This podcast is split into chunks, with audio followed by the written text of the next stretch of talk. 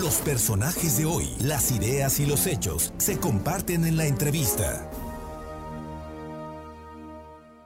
Bueno, y siempre, siempre da un gusto saludar a poblanas tan distinguidas y tan trabajadoras como la diputada federal Carolina Boregar, que, eh, bueno, pues eh, ya es diputada desde hace una semana, Caro, y, me imagino que como te gusta y como eres, debes estar entregada a la chamba de legisladora, pero también hay que decirlo de panista. ¿Cómo te va, Caro? Muy buenas tardes. Muchas gracias, Fer. Muy bien, muy buenas tardes. Como tú bien dices, contenta y pues con toda la responsabilidad en los hombros para hacer un buen trabajo por Puebla y pues por los poblanos. Oye, a ver, dos cosas que son importantes. Me, parece que es relevante tu presencia en el Congreso Federal. Eh, allá aquí platicamos en su momento, hubo impugnaciones, habían, pero la pasaste sin mayor problema, rendiste protesta el día, eh, la semana pasada y el día 1, es decir, el día exactamente el miércoles de la semana pasada, ya estuviste en la primera sesión de Congreso. ¿Cómo ves este Congreso? ¿Cómo lo, cómo lo ves? Eh, ayer tuvieron una sesión importante. Así es, Fer. Pues mira, dos iniciativas muy importantes que se votaron apenas en estas dos semanas, en la sesión de ayer y la de la semana pasada, la ley de revocación de mandato y la ley de juicio político. Al final, pues dos temas muy importantes que están en la agenda político nacional. La Cámara, como tú bien sabes, está conformada en su mayoría todavía por Morena y sus partidos aliados del PT y el Verde Ecologista. Sin embargo, el, el bloque opositor creció pues prácticamente casi el doble de 2018 a esta elección de 2021. Entonces, del PAN somos 114 diputados y ya con el bloque opositor, pues más o menos quedamos en, en 200 diputados que pues estaremos dando ahí la batalla por los temas que nos interesan eh, desafortunadamente, pues ayer fue una votación que necesitaba mayoría simple y ellos todavía, como decía, todavía conservan esa mayoría simple. Entonces, eh, pues así se aprobó por esa mayoría de Morena la ley esta de revocación de mandato que creemos que pues no es lo ideal en estos momentos para el país por muchos motivos.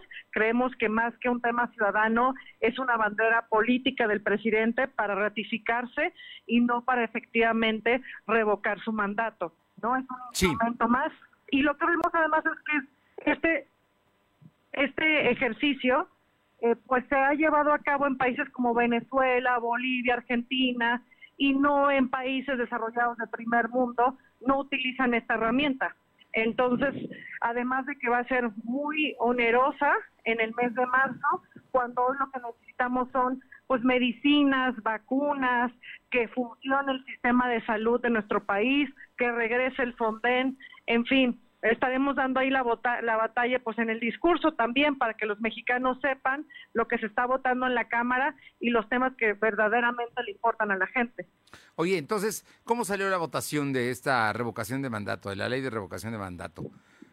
pues se aprobó como, como al final se, se cambió el sentido de la pregunta por la Cámara de Senadores, porque lo que se pretendía por parte de Morena era nada más este, era una, como te decía, en lugar de una revocación, una ratificación de mandato.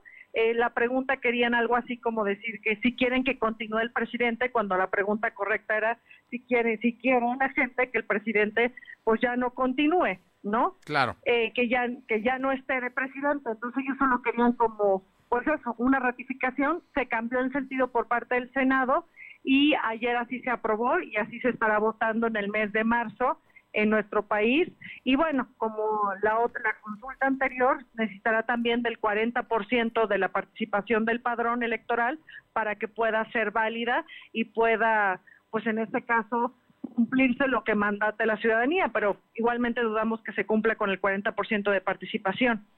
Bueno, todo me parece indicar, de acuerdo a, lo que ustedes plantearon, es que eh, lo que quiere el presidente es seguir en campaña, ¿no? Y estas campañas que le cuestan mucho al país y que por supuesto es más político que verdaderamente como un ejercicio democrático, según entiendo por lo que me acabas de decir.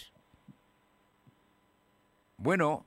Bueno, bueno. Sí, claro. No, eh, ah. te estaba yo escuchando y te estaba buscando una conclusión rápida del tema de lo que acá me acabas de comentar, que ustedes están, eh, bueno, llevaron, argumentaron para que fuera revocación de mandato como lo establece la Constitución. Así es, y que si fuera una herramienta pues ciudadana. Aún así, mm. pues tenemos también nuestras reservas al respecto, si era, como platicábamos, era un tema relevante en este momento para el país, pero bueno, así se aprobó por esta mayoría simple que aún conserva Morena y estos partidos aliados en la Cámara. Eh, sin embargo, pues la composición de la Cámara sí permitirá que podamos frenar las reformas constitucionales que el presidente quiere y que sí tenía en la legislatura pasada. Bien, oye, y en el caso del juicio político, eh, Caro, diputada Carolina Boregar. El juicio político, nosotros en el PAN votamos en contra y el bloque opositor de Va por México de PAN PRI PRD votó en contra porque porque esta ley de juicio político eh, trae ahí pues siempre una doble intención. La doble intención y así se aprobó es que ya no le da facultades a los estados, a los congresos locales, para que puedan votar al respecto. ¿Qué pasó con el juicio político o con el desafuero del gobernador de Tamaulipas panista, Francisco García Cabeza de Vaca?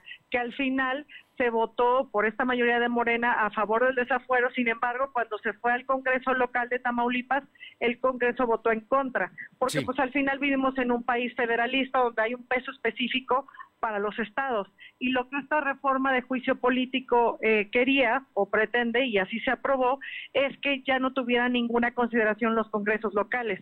Entonces creemos que es más bien un garrote para los los enemigos del régimen, los enemigos de Morena y su gobierno, porque ahora ya todo está concentrado nada más en el Poder Federal, en el Congreso, en la Cámara de Diputados, y ya no le da ningún peso específico a los congresos locales, y pues vamos a promover un juicio, una acción de inconstitucionalidad, porque creemos que además atenta contra este federalismo y que, y que al final la Suprema Corte nos dará la razón.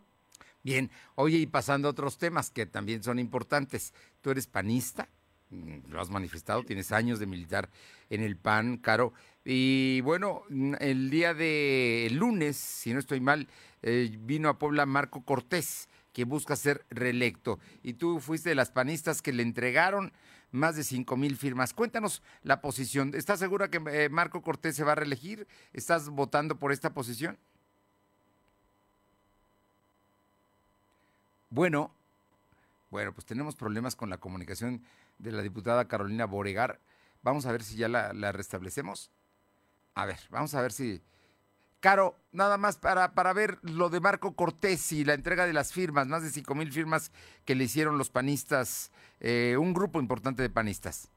Así es, gracias, pero pues mira, lo que te decía es que eh, yo considero en lo personal que Marco Cortés es la mejor opción. Al final nada más estuvieron otros dos candidatos.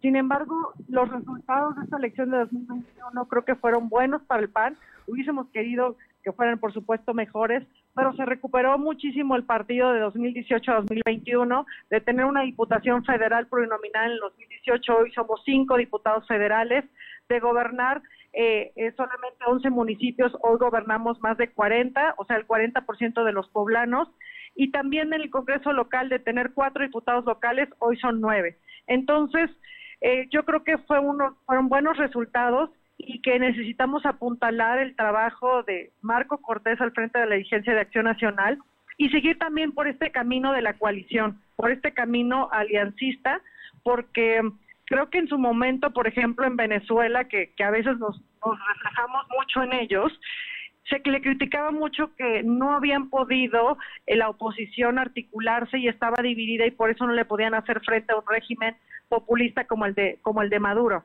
Y hoy en México se, se, veía como impensable una alianza con el PRI y el PAN y se pudo porque se privilegiaron los intereses del país. Hoy no podrán decir que la oposición no pudo ponerse de acuerdo para hacer un bloque y para contener estas reformas que son nocivas para los mexicanos. Entonces, eh, me parece que debemos de seguir en ese rumbo y que hay que por eso apoyar a Marco Cortés con miras a que el PAN vuelva a ser gobierno en el estado de Puebla y también volvamos a tener la presidencia de la República.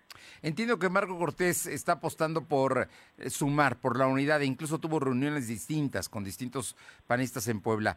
¿Tú consideras que la unidad en el PAN poblano continúa y que será también mujer, sin ponerle nombres y apellidos, simplemente mujer, la próxima dirigente estatal del el PAN? Así tiene que ser, así lo mandó, así lo, lo mandó, lo votó la Comisión Permanente del PAN.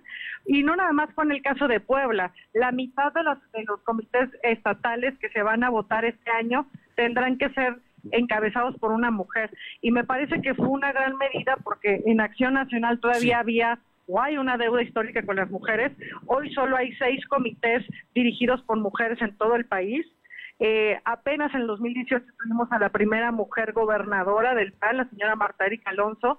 Entonces, un partido que data desde 1939, pues apenas en 2018 tuvimos a una mujer y ahora la segunda con, con Maru Campos allá en Chihuahua. Entonces, pues sí es un partido que en sus principios pues un poco más conservador, humanista, pero todavía con una poca presencia a veces en los cuadros femeninos. Entonces me parece que era una iniciativa pues necesaria y además que es congruente con lo que está sucediendo en cuanto a la ley de paridad en todo el país y que nosotros avalamos. Entonces me parece que es una medida congruente con las mujeres y con esta deuda que tenía el PAN con, con las mujeres. ¿La unidad del partido se garantiza? La unidad de los panistas poblanos. Lo demos, sí, claro, claro, Mifer, porque lo demostramos ahora el 6 de junio, antes de la, de la elección, cuando fueron los temas de, de las elecciones, de las designaciones y las candidaturas, pues también nos dimos con todo, pero cuando salimos a campaña el 4 de abril, salimos unidos, salimos todos en un solo discurso, todos los candidatos, y yo creo que también eso fue, en eso radicó el éxito este 6 de junio, así que pues ahora un poco de paciencia, que nos verán todavía pues con algunas diferencias en los distintos grupos del PAN, pero pasando la elección, pues volveremos a trabajar pues en unidad por los poblanos al final por lo que nos pagan y por lo que votaron por nosotros. Carolina Boregar, como siempre, un gusto saludarte y ya estaremos en contacto ahora que estás en la Cámara y que estoy seguro que vas a llevar iniciativas, propuestas y, todo lo que eh, tú eres y a lo que te comprometiste con tus electores. Muchísimas gracias, Fer. Muchas gracias por el espacio y como siempre muy agradecida contigo. Muy buenas tardes. Gracias. Gracias, buenas tardes.